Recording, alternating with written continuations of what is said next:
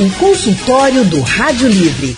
Faça a sua consulta pelo telefone 3421 3148. Na internet www.radiojornal.com.br. Após a morte do cantor Augusto César no Recife nessa terça-feira, o filho dele, José Augusto, disse que a família precisou enfrentar a resistência do pai que não queria ir ao médico mesmo apresentando sintomas da Covid-19. Vamos ouvir o que o filho dele disse à nossa reportagem.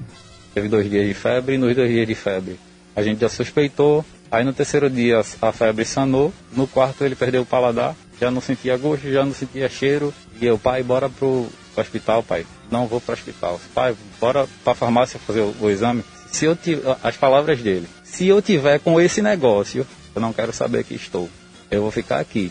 Enquanto eu tiver sã, você não vai me tirar de casa para fazer não. Essa é uma situação muito comum nas famílias brasileiras. Quando o assunto é o cuidado com a saúde, os homens resistem, adiam, teimam em não procurar ajuda. Os dados mais recentes do Instituto Brasileiro de Geografia e Estatística, o IBGE, mostram que, em um ano, a proporção de homens que foram a uma consulta médica é quase 15% menor quando se compara com as mulheres. Parte dos motivos para esse comportamento tem origem no machismo, no preconceito, naquela ideia de que homem precisa ser sempre forte e que ficar doente ou se prevenir é sinal de fraqueza. A gente vai conversar sobre esse assunto agora no consultório do Rádio Livre com o urologista Dimas Antunes. Boa tarde, doutor Dimas. Boa tarde, Leandro. Boa tarde a todos os ouvintes. Estamos à disposição. Também com a gente hoje o clínico Dr. Márcio Santos. Boa tarde, doutor. Boa tarde, Leandro. Boa tarde, Todimas. Boa tarde, ouvintes. E vamos lá, vamos conversar um pouquinho sobre isso. Tenho certeza que você, ouvinte, conhece alguém que tem esse comportamento de resistência na hora de procurar a ajuda dos médicos, né? Seja para uma consulta de rotina, para exames que tem que estar tá em dia, né? Aquele famoso check-up que não vai ao médico nem se está doente, tenho certeza que tem um exemplo aí perto de você, na sua casa mesmo. O que, que você faz para convencer seu marido, seu filho, seu irmão a ir ao médico, hein? Conta pra gente. E se você não consegue, pede ajuda aqui dos nossos convidados de hoje para saber como proceder diante dessas situações. Os contatos vocês podem fazer, já sabem, né? Pelo painel interativo no site da Rádio Jornal. Também dá para participar pelo nosso WhatsApp só você mandar um áudio dizendo o seu nome e de onde você está falando para 991478520 ou você pode ligar para cá daqui a pouquinho para conversar ao vivo com os nossos convidados. Eu vou começar perguntando para o Dr. Márcio se, eh, na sua experiência, é comum ver que os homens chegam a procurar o médico já quando estão no limite daquele problema de saúde e se é comum é, que os homens é, é, procurem os médicos depois de a insistência das mulheres, a insistência de outras pessoas que estão à volta dele? É, é sim, é uma coisa que é perceptível é, na, no dia a dia e eu queria dividir meio que em duas situações. A situação onde é, o homem termina procurando o atendimento num caso de urgência, emergência, como foi descrito agora no depoimento que nós acabamos de ouvir, e isso também serve para o ambulatório. Né? É, a consulta eletiva, aquela que é aquela consulta programada, é, isso também serve. Então, é muito difícil que, que a gente tenha procura espontânea para ambulatório. É, a maioria imensa de procura espontânea é através das mulheres, né? as esposas é que, que convencem é, os maridos e, ou a família, enfim, algum parente, algum relativo próximo, que convence a pessoa a ir ao, à consulta ambulatorial, aquela consulta eletiva, e na emergência, é, o pessoal costuma ir já, numa, resiste um pouco aí, costuma ir numa fase um pouco mais avançada de doença, costuma procurar o pronto-socorro com certo atraso, inclusive. E, doutor Dimas, que tipo de problema isso pode trazer para a vida dos homens, esse atraso esse, essa resistência toda? É, Leandro, como você colocou aí já no início da conversa, né, já vem uma, é, isso já vem de mais tempo, né? Quer dizer, a pandemia, esse período em que as pessoas acabam tendo que balancear a conduta, se vai ou se não vai ao médico, se vai ou se não vai à urgência, fica ainda mais forte quando você bota um, um inimigo à vista como a Covid-19 tem colocado para diversas famílias no Brasil e no mundo. É, pra, do ponto de vista, trazendo aí um pouquinho para a realidade que eu pego mais, que é a saúde do homem em street senso, né? É, existem vários impactos, né? Existem a grande maioria das doenças crônicas, né? Dos, até mesmo dos diagnósticos de câncer, eles requerem que exista uma medida proativa daquele que quer ter sua saúde bem assistida. Então, assim, muitas vezes a manifestação de uma doença crônica, ela vai se manifestar de uma forma mais súbita numa fase em que a doença está mais avançada. Então, vamos puxar um exemplo aqui, pelo menos em urologia, que é a parte que eu faço, né? A gente tem vários exemplos para isso, né? Um primeiro, né, o mais grosseiro é o mais comum é o câncer de próstata, né? A gente já sabe que existe um mês de conscientização, de lembrança do câncer de próstata, que é o Novembro Azul, né? Esse mês a gente está no, no abril lilás aí que a gente lembra do câncer de testículo, que é um outro tipo de câncer que é mais comum na faixa etária um pouco mais jovem, ali dos 20 aos 40 anos. E são uma grande, como a grande maioria dos cânceres, são silenciosos nas fases iniciais. Então eles requerem um rastreio ativo, né? Então, em relação ao câncer de próstata, por exemplo, é, a próstata é, é um órgão que todo homem tem e com o passar da idade vai ser fonte de algumas doenças, o câncer de próstata, o crescimento benigno, etc. Se, o, se um paciente não passa em consulta previamente com o médico, pode ser que ele deixe de rastrear um câncer, né? ele perca a chance de uma cura. Mas existem diversas outras doenças, né? quer seja na parte clínica, hipertensão, hipertensão tipo, diabetes, sedentarismo, obesidade, as doenças coronarianas. Existem diversas doenças que podem ser detectadas precocemente e tratadas precocemente sem muita repercussão para o paciente. Né? Como você bem colocou, é, o homem já custa ir ao médico, muitas vezes é a parceira, né? é, é, é algum familiar que insiste que leva o paciente para lá. Eu tinha uma frase, é, eu fiz minha residência fora, eu tinha um, um chefe meu em São Paulo, que inclusive era pernambucano, ele colocava assim, brincando, né, uma jocosa, ele colocava assim, mulher é um bicho muito doentio e pouco morredor. O que é que ele queria dizer com isso? Ele estava querendo dizer que a mulher se cuida, que a mulher vai lá para o ginecologista, passa com o médico, procura, investiga, trata, vai em cima, e o homem não. O homem tem essa conta mais relapsa com a sua saúde. Né? Isso tem mudado um pouquinho ao longo dos anos, mas essa pandemia deixou claro o quanto é, é, é, isso fica mais forte quando a gente compara com as mulheres. A saúde no, do homem na pandemia e a barreira do preconceito, que muitas vezes impede que os homens busquem ajuda, consulta com os médicos especialistas para prevenção e até mesmo quando existe já o sintoma ou os sintomas de alguma doença, de algum problema de saúde. A gente está falando sobre o assunto hoje no consultório do Rádio Livre. Quem está conversando com a gente aqui, tirando as dúvidas, é o Dr. Dimas Antunes, que é urologista, e também o clínico Márcio Santos. Você, ouvinte, já pode participar pelo painel interativo, mandando sua pergunta para cá. Também dá para participar pelo WhatsApp, só gravar um áudio dizendo seu nome e o lugar de onde você fala e mandar para 991478520. Também dá para ligar para cá, a Val já está esperando a sua ligação para você conversar diretamente com os doutores. A gente, na primeira parte da nossa conversa, falou sobre essa resistência, né, o que, que pode acontecer caso ah, o adiamento ao médico continue entre os homens. E um dos problemas de saúde que o Dr. Dimas citou foi o câncer nos testículos. E me chamou a atenção, Dr. Dimas, que o senhor falou que ele é mais comum nos, nos homens mais jovens, né? As meninas já estão acostumadas, né? Desde cedo, elas são orientadas, já faz parte daquela rotina da, da adolescência de procurar um especialista assim que o corpo começa a se transformar. Entre os meninos isso é mais raro, né? Qual é a idade que o homem precisa começar a procurar um médico, um urologista ou qualquer outro qualquer outra especialidade para começar a cuidar da saúde e a prevenir esse tipo de doença, por exemplo? Perfeita colocação, né? É, como você colocou, né? As meninas começou a menstruar, já começou a passar com um ginecologista lá. Então, assim, é, os meninos são mais reticentes em começar um acompanhamento, né? E principalmente de uma forma preventiva.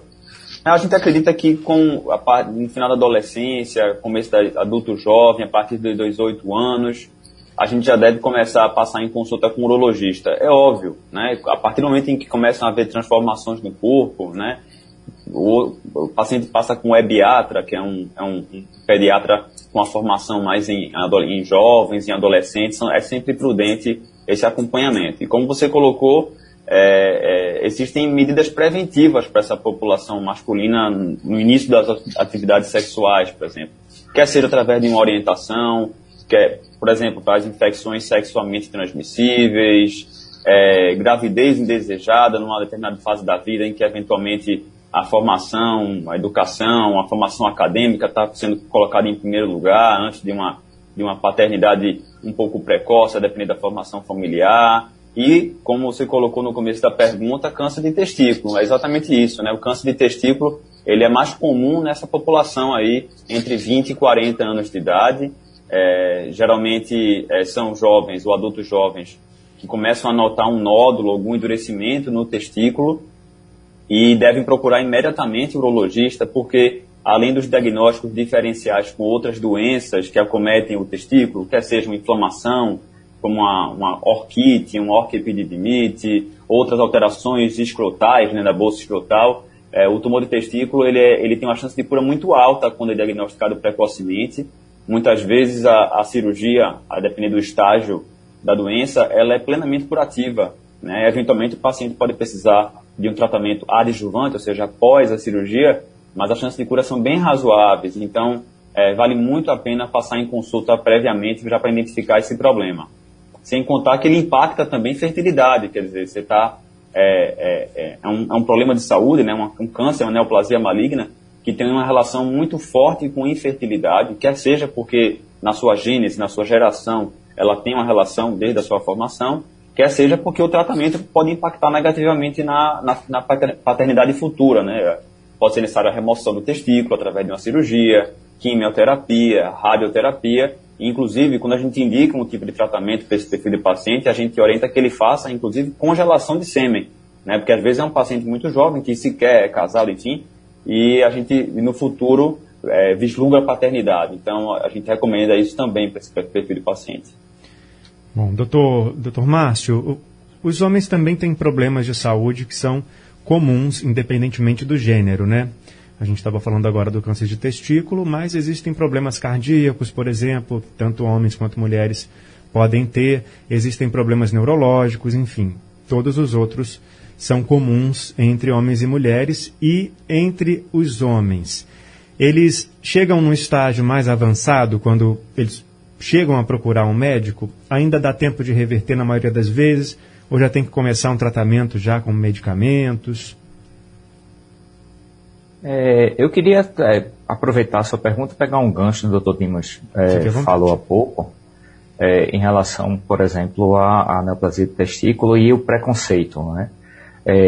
Creio eu que se as pessoas que estão nos ouvindo, ou mesmo você, Leandro, é, o Dr. Dimas é urologista, então é a realidade dele é, vocês vão se lembrar, não sei se você tem filhos ou, ou sobrinhos, o pediatra ele costuma examinar a bolsa escrotal é, da criança, né, do, do gênero masculino, e é, esse é um, um, costume que ele é perdido à medida que a, a idade vai aumentando.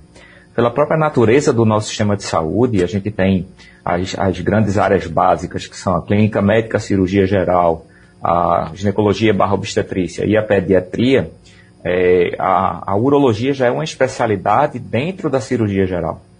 É, e muitas vezes essa, essa questão desse preconceito, ele não é da população. Às vezes o próprio médico, ele negligencia o exame da bolsa escrotal, uhum. quando ele deveria fazer como parte do exame físico. Ele tem que olhar a, a, garganta, tem que olhar a pele e tem que olhar, assim, a, a bolsa escrotal. Como o Dr. Dimas falou, o diagnóstico de neoplasia de, de testículo, ele pode ser é, relativamente simples, a palpação de um aumento, né, de um nódulo, de um endurecimento, e aí sim é, a solicitação de alguns exames complementares e encaminhamento ao urologista, que é o profissional que é responsável pelo tratamento. Doutor, e também, pra... tem, também tem, a mulher te, faz o autoexame das mamas, o homem também deve fazer o autoexame, né? Perfeito, perfeito. É, e aí a questão do, do, preconceito, que é o tema nosso de discussão, ele, ele não vai da, do homem só, ele também é, é ele permeia a própria sociedade quando os médicos é, deixam de prestar atenção em detalhes importantes do exame físico. Às vezes não, está falando em, em, exame genital, mas às vezes é a pele, né? Muitos uhum. médicos não, não pedem para despir o paciente para olhar, às vezes se encontra uma neoplasia de pele é, ao, a simples inspeção e passa por preconceito e, e com os homens isso é mais frequente. É, só com medo de me alongar, e por favor me avise se eu estiver me alongando, em relação à, à doença cardiovascular, que é a principal causa de mortalidade, se a gente colocar no planeta, é a doença cardiovascular, ela costuma se manifestar de forma mais precoce no homem. A mulher, por conta de uma questão hormonal, ela tem uma proteção é, por um período significativo de sua vida, e depois ela vem a, ter, a apresentar esses problemas. Só que, como vocês muito bem, todos dois, tanto o doutor Dimos quanto você estão lembrando, a mulher vai ao ginecologista periodicamente. Né? Isso é uma coisa quase que cultural. E isso deveria ser expandido. Todas as pessoas precisam ir ao médico anualmente. Tá? É, eu, eu fico um pouco reticente quando a gente usa o termo check-up, porque isso é, às vezes, entendido. Você vai lá para que o médico peça exames para você. Na verdade, você vai lá para que o médico individualize o seu caso e veja o que é que você precisa fazer é, de exames. Claro que existem é, exames complementares, né, a gente chama propedêutica, né, exames de imagem, exames de laboratório, que vão ser específicas de gênero e de idade. Mas tem situações onde a gente pode antecipar algumas investigações clínicas ou mesmo postergar, a dependendo de quem é aquela pessoa. Tá? A receita de bolo, que é uma, uma busca que, que, a sociedade tem, né? eu quero uma coisa pronta, certa. Na área de saúde, isso é muito difícil de aplicar. O paciente ele tem que ser visto como um ser único. Uhum. Tá? Vai haver um, um, um, protocolo? Sim, vai. Protocolo é a palavra da moda, né? Vai haver um protocolo? Provavelmente sim. Mas a gente precisa saber se aquela pessoa se enquadra naquela população. E aí a, a visita ao médico para essas recomendações ela se faz assim fundamental. Perfeito, doutor. É, doutor Dimas, uh, falávamos sobre o autoexame, né? No caso dos homens. O que, que o homem tem que fazer no dia a dia ou com uma certa é, periodicidade, uma certa rotina, para examinar o próprio corpo, para saber se está tudo bem ou se precisa procurar um especialista? Em relação ao autoexame, bem, é, na verdade, é, quando começa a se notar alguma coisa externamente é, alterada no seu corpo, isso já é um motivo razoável para ir ao médico, né? Quer seja em qualquer parte do corpo, né? Uhum. Como o doutor Márcio colocou, né? É, ele colocou aí que muitas vezes se perde, né? Na, em relação à própria consulta médica, né? Isso acaba sendo autocrítica para todos nós, né? A gente acaba delegando um diagnóstico apenas nos métodos complementares ao diagnóstico, e o próprio nome fala, ele é complementar ao diagnóstico, né? Então a gente acaba perdendo um pouquinho esse tato com o paciente, né? Isso é, isso a gente tem que puxar por tudo muito meia culpa em relação a esse sentido. Então assim, é, o paciente ele não é obrigado a entender o que é está acontecendo de errado com ele, né? Então é, e muitas vezes é um grande problema, porque o que, é que acontece? O excesso a informações desenfreadas pode levar a um problema ainda mais sério. Né? Eu acho que o excesso de acesso de uma forma desenfreada para as fontes inadequadas de estudo ou de análise pelo paciente pode trazer um problema mais sério. Vou dar um exemplo bem clássico aqui em relação à minha área. Né? É, um paciente chega para mim com alguns exames que ele vem fazendo ao longo dos anos. Vamos falar um pouquinho só de próstata, só para ilustrar o que eu estou falando. Então, assim, que é, inclusive, né, doutor, pra... se o senhor me permite, é. só esse, esse é um dos tabus maiores entre os homens, né? A próstata e a saúde dela, o exame de toque, que às vezes é necessário e, e precisa ser feito a partir de uma certa idade, e, e, tem muito preconceito em torno disso, e ele é muito importante, né? Claro, claro. Então, tomando um gancho com que, com que você e, e doutor Márcio colocaram, né, em relação a esse, esse detalhe aí, por exemplo, né, é, ele colocou que, que a customização de um rastreio, né, a customização de uma conduta vai depender do médico que está ali assistindo. Então, é, é, óbvio que existem momentos em que uma doença X vai ser mais prevalente, vai ser mais frequente na sua faixa etária, numa população, uma população específica. Claro, né, como a gente está colocando, ó, câncer de testícula é mais comum entre os 20 e 40 anos, câncer de próstata é mais comum a partir dos 50 anos. Mas, ora, se um paciente tem um parente de primeiro grau com câncer de próstata, principalmente afrodescendentes e principalmente pacientes obesos, esse rastreio é mais cedo. Tem que começar o rastreio aos 45 anos. Isso não é obrigação do paciente saber o rastreio. A obrigação do paciente é, olha, eu quero cuidar da minha saúde, pelo menos uma vez ao ano eu vou passar em consulta com o médico para entender o que é que eu preciso fazer, porque às vezes ele não vai conseguir descobrir é, apenas olhando para o seu próprio corpo, né? Uhum. Então, é, levando em consideração esse dado, como a gente às vezes, e isso aí é um problema, né? Como eu falei, puxou muito meia culpa de delegar o diagnóstico estritamente aos métodos complementares ao, ao diagnóstico. vou dar um exemplo muito simples. Ultrassonografia da próstata, um exame muito bom, vai medir mais ou menos ali o volume da glândula, mas deixa eu te falar uma coisa. Ultrassonografia da próstata, infelizmente, não faz rastreio de câncer de próstata. Um paciente pode ter uma próstata de um volume normal e ter câncer, e ter uma próstata aumentada de volume e não ter câncer. Tem outra doença que é muito mais prevalente nessa glândula, como a hiperplasia prostática benigna. Aí o que, que acontece? O paciente pega, vê o valor de referência do, daquele exame, ó, tá dizendo entre, entre parênteses aqui no, no ultrassom que eu fiz, que o normal é até ter, ter até 30 gramas. Deixa eu ver aqui no doutor site de busca que todo mundo conhece. Procurei lá, ah, não, próstata até 30 gramas está normal, eu não preciso ir ao médico. Uhum. Erro. Erro crasso. Porque existem, o volume da glândula não tem uma relação direta com câncer. Você pode ter a próstata pequena com câncer e uma próstata grande sem câncer. Né? E aí é puramente olhar para o seu exame e achar que está certo, que ele perde essa assessoria, né? O paciente que vai ao médico, ele está tendo uma consultoria uma pessoa extremamente especializada na sua saúde. Né? Olha, quando você tem um, um negócio, o que eu falo para o paciente, ó, você tem uma padaria, você quer melhorar o, o, a produção da sua padaria, vender mais, etc. Você se pergunta, você vai pegar uma consultoria de marketing, você vai pegar uma consultoria financeira, você quer uma consultoria em algum assunto. Por que você não faz consultoria na sua saúde? Quer dizer, tem algo tão importante para você chamado saúde. Né? Então, a consultoria em saúde, você está procurando um consultor em saúde. Né? Eu digo que o médico é um consultor em saúde. Pontualmente, ele vai falar, olha, esse caminho é para você, isso aqui você tem que fazer assim, isso aqui você tem que fazer assado. Gente, os pacientes, as pessoas são muito dadas a escutar quem não tem especialidade naquilo, quer dizer, não tem, que não tem como ser assertivo na conduta. Então, isso é muito importante. É muita psique humana escutar quem não deveria, né? Pois é. Se fosse simples assim, né, só ir lá na internet procurar, podia fechar todas as universidades de, de, de, de medicina, né? não precisava ter médico mais. O médico está ali para isso, gente. É por isso que é importante seguir o conselho que o Dr. Dimas acabou de, de dar para a gente. O Marcos de Jaboatão ligou para participar, vamos conversar com ele. Marcos, boa tarde. Boa tarde, Leandro Oliveira, boa tarde, doutor Dimas e doutor Márcio. A minha pergunta é por urologista, sabe? É sobre o nebido. O nebido de mil miligramas, sendo dose única, é usado via intramuscular do homem, mas na sua finalidade resolverá a taxa de hormônio ou mesmo da testosterona do homem. Marcos, o senhor pode repetir, por favor, o nome do. Repito, nebido. Nebido. Não é nebido, nebido, nebido. De mil miligramas, entendeu?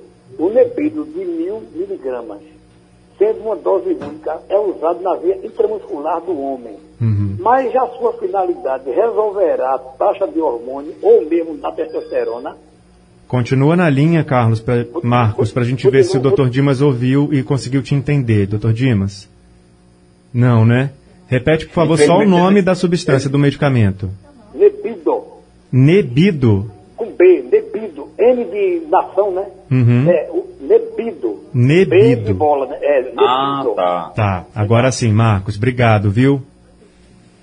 Doutor Dimas. Ô, Leandro, ele, ele perguntou se, se, o, que, é, o, o, que em relação ao nebido, eu não entendi, eu entendi que só é uma indicação, mas ele quer saber se ele tem indicação de tomar, não entendi dele. Ele falou que, ele, ele pergunta se a, a, aplicação intramuscular do nebido influencia no tratamento de fertilidade ou não.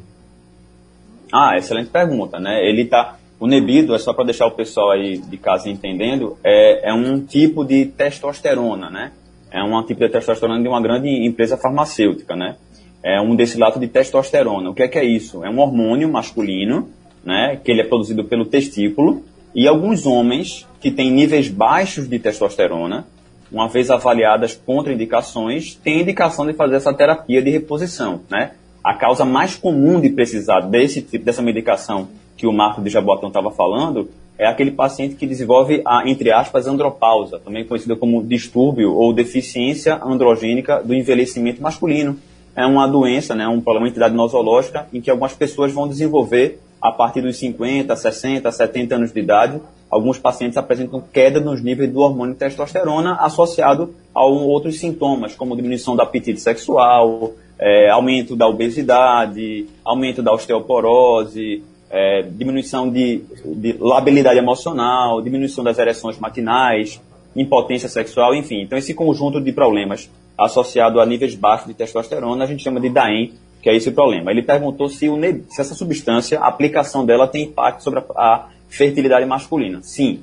Toda, todo homem que está fazendo uso de testosterona de fora, que a gente chama de testosterona exógena, ele está, enquanto ele está fazendo essa terapia de reposição, é, a própria testosterona da pessoa, ou seja, a endógena, ela diminui, porque a gente tem uma glândula mestra na nossa cabeça, chamada hipófise, que manda no resto do corpo. Quando você recebe de fora, ela manda o testículo parar de trabalhar. Então, durante o período que você está usando essa testosterona de fora, você sim tem uma diminuição não só da sua própria testosterona endógena, como também da, da produção de espermatozoides. E aí eu quero aproveitar esse gancho que ele colocou para fazer um alerta muito grande só é necessária a terapia de reposição de testosterona para quem tem uma indicação muito precisa e não tem contraindicação. Tá? Então, muito cuidado com isso. A gente vê uma verdadeira epidemia de prescrição inadequada e uso inadequado de testosterona em pessoas que não têm indicação de, de aplicar esse tipo de remédio. Tá? Então, fica esse alerta aí para a população. Leandro, é, deixa eu só é, fazer um eco aí, porque isso é extremamente Fica à vontade, importante. doutor. O espaço é de tá? vocês. Tá? é extremamente importante, o doutor Dimas acaba de colocar. Existe uma epidemia de prescrição de diversos, medica diversos medicamentos, dentre eles a, a, as reposições hormonais. É, quanto a essas medicações, não tem preconceito nenhum. O homem é quem procura, ele que pede, ele que vai atrás, porque tem a questão da estética e da performance em esportes, etc. Só que existem é, consequências é, da, do uso abusivo dessas medicações quando isso é, não é indicado por um profissional. Então, é só para pegar, reforçar isso que o doutor Dimas colocou, dizer que é, tá, foi perfeita a colocação dele. Certo, doutor. Agora o Gilvan, de, do Brejo, está na linha também para participar. Boa tarde, Gilvan. Boa tarde, tudo bom, doutor? Boa tarde, Leandro. Boa tarde. Boa tarde. Pode fazer sua pergunta, Gilvan, por favor. Eu fui é, agora ontem, ontem ao médico. Eu tenho uma próstata aumentada e também eu tenho pedra na bexiga e ele passou esse. Também a urina ardendo, né? Aí ele passou é, mesilato de doxazosina 4mg e passou também esse outro é, fosfomicina trometamol, que é uma dose única, né? Aí eu, eu hoje eu conheci tonto, conheci assim, me urinando, tudo. Comecei a tomar ontem esse doxazolina. Aí o que é que o senhor acha, né? Uhum. Esse remédio. Doutor Márcio conseguiu entender o nome dos medicamentos? Eu consegui. É, eu acho que a pergunta também vai ser para o doutor Dimas, porque aí é, é uma questão. Que ele, ele, foram prescritas duas medicações de, de uso mais difundido na urologia é, com alguns efeitos colaterais também para a clínica. A doxazosina termina sendo um hipotensor, o que justificaria a tontura que, que o, o jovem é, fez a pergunta. Pode ser sim associada à doxazosina, precisaria medir a pressão, obviamente, para a gente ter convicção disso. E o outro é um antimicrobiano, né? A, fosfo, a fosfomicina é um, antibiótico para tratamento, geralmente, de infecção urinária não complicada. Pode ser usado em outras situações, mas geralmente ambulatorialmente, como foi foi dito, é usado para tratamento de infecção urinária. Mas acho que é o Dr. Dimas que, que, que é o especialista aqui. É, pela carinha dele aqui, a gente já viu que ele entendeu também o nome dos medicamentos. Doutor Dimas, por favor. Então, o doutor Márcio é, é, um excelente clínico e ele foi cirúrgico na sua resposta. Ah, olha aí. a doxazosina é um alfa-bloqueador, na medicação das que a gente mais prescreve para esse perfil de paciente. Então, se Gilvan fala para a gente que ele está com uma pedra dentro da bexiga, é provavelmente porque ele já vem de longa data tendo dificuldade para urinar. Provavelmente, né, se a gente fosse jogar um dado, questão de probabilidade, a gente diria que ele tem hiperplasia prostática benigna, óbvio que a gente tem que examinar o paciente, etc. Mas assim, ele deve ter hiperplasia prostática benigna, que como eu falei, é super comum, né, mais comum que câncer de próstata, e como o, toda, toda doença tem uma história para contar. O que é isso? É chamada história natural da doença. Se você deixa do jeito que está, o que, é que acontece? Então, o paciente pode evoluir com aumento da próstata, independente de ter câncer, viu, pessoal? Então, assim, pode haver aumento da próstata sem câncer. Então, a próstata aumenta. No que ela aumenta, o paciente começa a ter dificuldade para urinar, jato fraco, jato partido, sensação de esvaziamento incompleto, várias idas noturnas ao banheiro, incontinência urinária, etc. Urgência para fazer xixi e tal. E esse xixi que sobra na bexiga após ter urinado, esse resíduo pós-miccional, faz com que ao longo do tempo se formem pedras dentro da bexiga. Então, Gilvan, assim, a medicação que foi de passada é a medicação de primeira linha para tratar esse tipo de problema. Né? É, homem não costuma ter infecção urinária, a não ser que comece a ter esse tipo de problema, que é esse xixi que sobra na bexiga após ter urinado, faz o homem começar a ter infecção urinária. Né? As campeões da infecção urinária são as mulheres, as cistites, as famosas cistites bacterianas na fase, né? mas no, a partir dos 50, 60 anos, o homem começa a ter infecção urinária também por essa razão. E aí eu já deixo colocar uma coisa. Se ele já tem uma pedra na bexiga, é importante sim passar em consulta, porque na verdade ele já está no andar da carruagem. Ele já teria uma indicação não só de medicação, mas provavelmente ele precisaria sim de uma intervenção cirúrgica. Provavelmente, a depender do volume da glândula, uma cirurgia que é faz pelo canal da urina, chamada ressecção endoscópica da próstata, e destruir com laser essa pedrinha que está na bexiga dele. Entre os homens, o preconceito leva até o prejuízo com questão com relação à higiene pessoal. Os homens não fazem direito, muitas vezes, à higiene pessoal, porque acham que isso é coisa de alguém que é frágil, que é mais feminino e que ele, por ser homem, não pode se dar esse luxo. Só que isso traz consequências para a saúde também. A falta de higiene íntima entre os homens pode ser a causa de câncer de pênis, por exemplo. A gente está falando sobre o problema hoje aqui no nosso consultório e eu vou perguntar agora para o Dr. Márcio o que, que o homem tem que prestar atenção em casa, na rotina dele, para evitar esse tipo de problema em relação à higiene e se o senhor já recebeu no consultório casos de, de consequências né, da falta dessa higiene adequada. É, já sim, já sim. É, não só em relação à higiene íntima, vamos chamar assim, higiene digital. Né? A higiene é uma coisa importante. Tá? Então, a gente já teve é, diversos casos de infecções cutâneas secundárias e ligadas à falta de higiene. É, em algumas situações clínicas específicas, é, de comorbidades, como a gente chama de diabetes e hipertensão, é, se a pessoa, por exemplo, não cuida dos pés ao deitar à noite e faz uma ferida, a pessoa pode evoluir com infecção é, a gente chama pé diabético, né? O paciente não sente direito por conta da neuropatia diabética. E aí, se ele não for olhar, ele se passar desapercebido uma ferida, e aquilo ali pode ampliar e virar uma bola de neve, levando até, é, eventualmente, a amputação. Em relação à, à, higiene íntima, eu vou, é muito a área do Dr. Dimas, da urologia, mas só, só chamar atenção para talvez as pessoas não saibam, mas o câncer de pênis está muito relacionado ao HPV. E, e praticamente isso. Né? Existem outros tipos de, de, câncer de pênis fora o câncer relacionado ao HPV, mas a, a epidemiologia do câncer relacionado ao HPV é muito maior.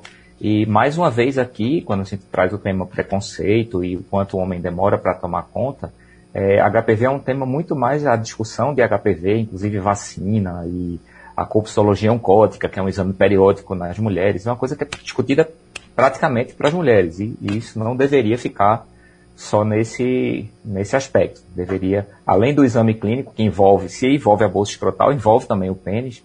O pênis tem a vantagem de ser um órgão externo, então é fácil de você olhar, né? É, e, e não é só do urologista o exame, mas é uma especialidade. O tratamento é conduzido pela urologia. E aí, doutor Dimas? O que é que o senhor diz? Doutor Dimas, é, brevemente, por favor, nosso tempo já está no é, limite. Só complementando só o que o doutor Márcio colocou, né, é, má higiene é um dos principais fatores de risco para câncer de pênis. Né? A gente vê isso, infelizmente, em população desassistida, ou aquele paciente que vê uma lesão no seu pênis e não, não procura o médico. Então, é, não, é, não é uma realidade que a gente deveria enfrentar. Infelizmente, em regiões mais desassistidas do Brasil, a gente vê isso com uma prevalência, com uma frequência maior, por uma simples falta de higiene, né? Não é à toa que concisão, fazer postectomia, pelo simples fato de facilitar o asseio em algumas situações, pode diminuir a prevalência, a frequência de câncer de pênis. Certíssimo. Doutores, muito obrigado, viu, doutor Márcio, pela sua participação, seu tempo aqui com a gente hoje. Eu que agradeço. Obrigado a você, obrigado aos ouvintes e obrigado aí pela parceria aí, viu, doutor Dimas? Foi legal. Doutor Dimas, obrigado também. Um abraço aí para o seu filho. Parece que ele estava querendo participar um pouquinho também. A gente acompanhou pela câmera aqui.